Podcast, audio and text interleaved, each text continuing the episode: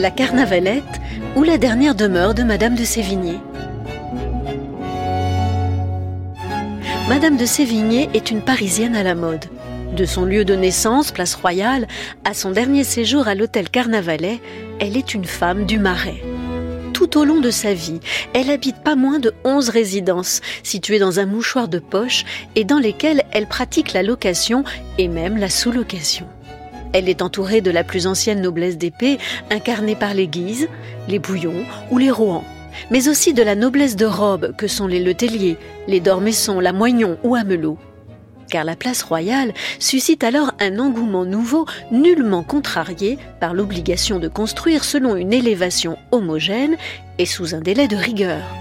En tout le reste du monde, écrit un contemporain, il n'y a point tant de maisons ensemble de même symétrie, aussi riches en dehors et par le dedans, n'y ayant que des financiers ou de grands seigneurs qui l'habitent. La place royale fait donc cohabiter l'ancienne noblesse et les parvenus, ces vilains récemment anobli, qui tire parti d'un prestige nouveau. Madame de Sévigné a également pour voisins ses cousins et ses amis, fréquente les salons et côtoie les écrivains et penseurs du temps. Sans aucun doute, ce périmètre topographique induit un faisceau de relations, d'influences, d'idées qui marquent son quotidien et façonne la femme.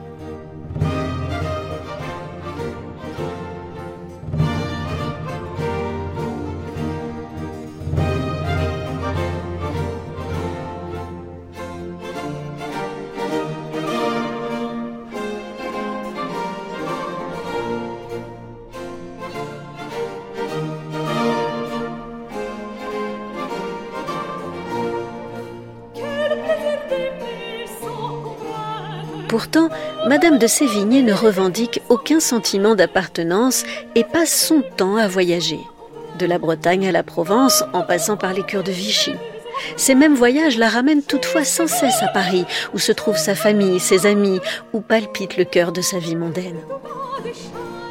C'est le centre permanent d'où elle s'échappe d'autant plus volontiers pour mieux prendre l'air car Madame de Sévigné est un esprit du temps, une grande dame qui investit les lieux à la mode. Elle est étroitement mêlée à l'aristocratie de l'époque, pétrie des auteurs du siècle, et veut relayer les grands événements de son temps à travers ses lettres. Elle vit le paradoxe d'une société marquée tout à la fois par les moralistes les plus sévères et les précieux les plus ridicules. Une femme du monde, en somme, mais d'un monde dont la richesse l'a pénétrée, tout autant qu'elle l'aura considérablement enrichi.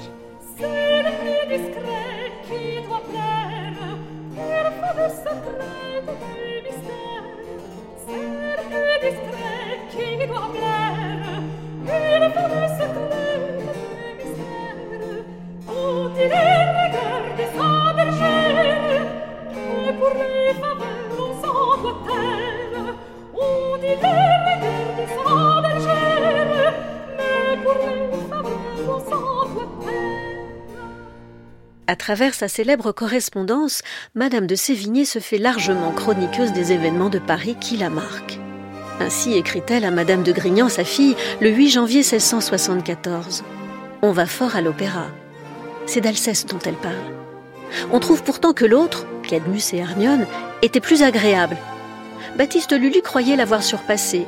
Le plus juste s'abuse. Ceux qui aiment la symphonie y trouvent toujours des charmes nouveaux, je crois que je vous attendrai pour y aller. Elle relate aussi le procès de Fouquet, qu'elle suit avec une attention toute particulière, étant donné ses liens avec l'intéressé. Elle rend également compte des grands succès militaires de Turenne ou du Grand Condé. Elle assiste d'ailleurs à la cérémonie funéraire de ce dernier qu'elle décrit avec émerveillement. On sent la douleur de voir sortir du monde un si grand homme, un si grand héros dont les siècles entiers ne sauront point remplir la place. Ces récits, dignes de gazettes de son temps, ne manquent pas de relayer les liaisons amoureuses notables, dont celle du roi, et les mariages fameux, dont celui manqué de la grande mademoiselle avec le comte de Lonzin, marqué d'une ironie piquante. Elle n'oublie pas de renseigner également la rubrique nécrologique en rendant compte des pompes funèbres les plus spectaculaires, comme celle de Henri II de Bourbon, mais aussi des exécutions les plus frappantes, dont celle de la Brinvilliers. Ses écrits adressés à sa fille constituent des témoignages précieux de son époque. Elle occupe alors, avec raison, une place de choix parmi les moralistes du siècle. Lamartine la considère ainsi comme l'écho d'un siècle, le pétrarque de la prose en France.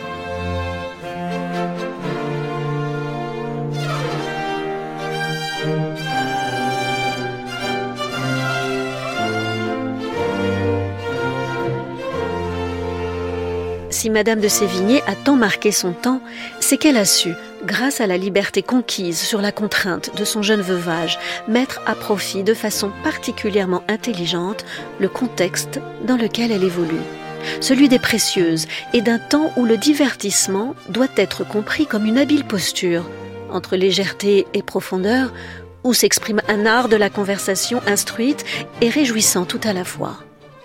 Elle s'inscrit donc dans cet esprit d'époque dont elle est tributaire, tout autant qu'elle s'en accommode et le fait évoluer.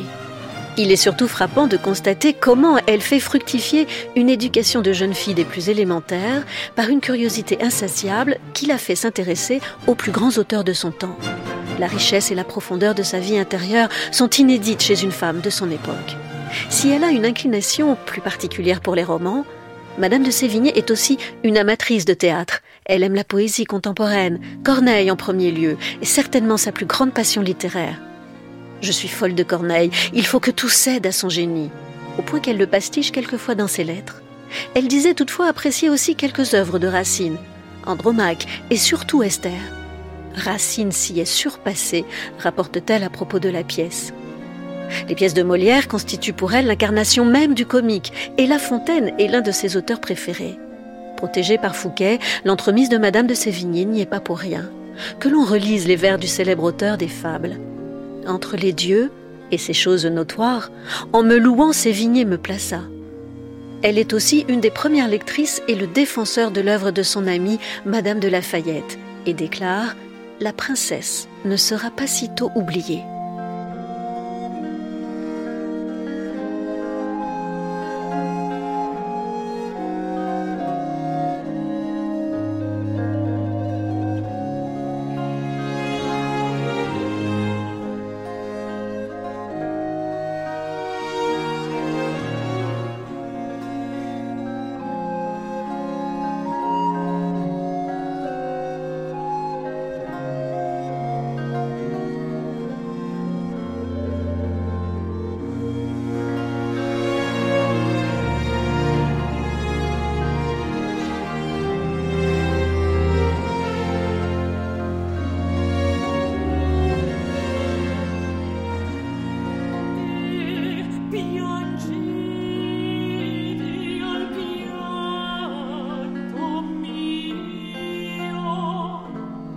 Si Madame de Sévigné fréquente les salons à la mode, c'est tout autant par désir de sociabilité et souci de plaire que par goût du divertissement.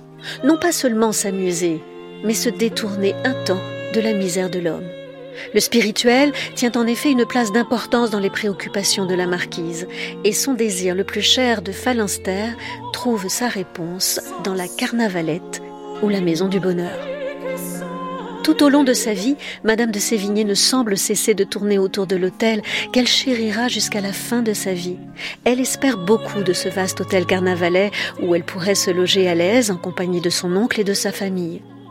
C'est à l'automne 1677 qu'elle s'installe dans l'hôtel. Dieu merci, nous avons l'hôtel Carnavalet, écrit-elle à sa fille. C'est une affaire admirable, nous y tiendrons tous et nous aurons le bel air. Comme on ne peut pas tout avoir, il faut se passer des parquets et des petites cheminées à la mode. Mais nous aurons du moins une belle cour, un beau jardin, un beau quartier. Et nous serons ensemble, et vous m'aimez, ma chère enfant.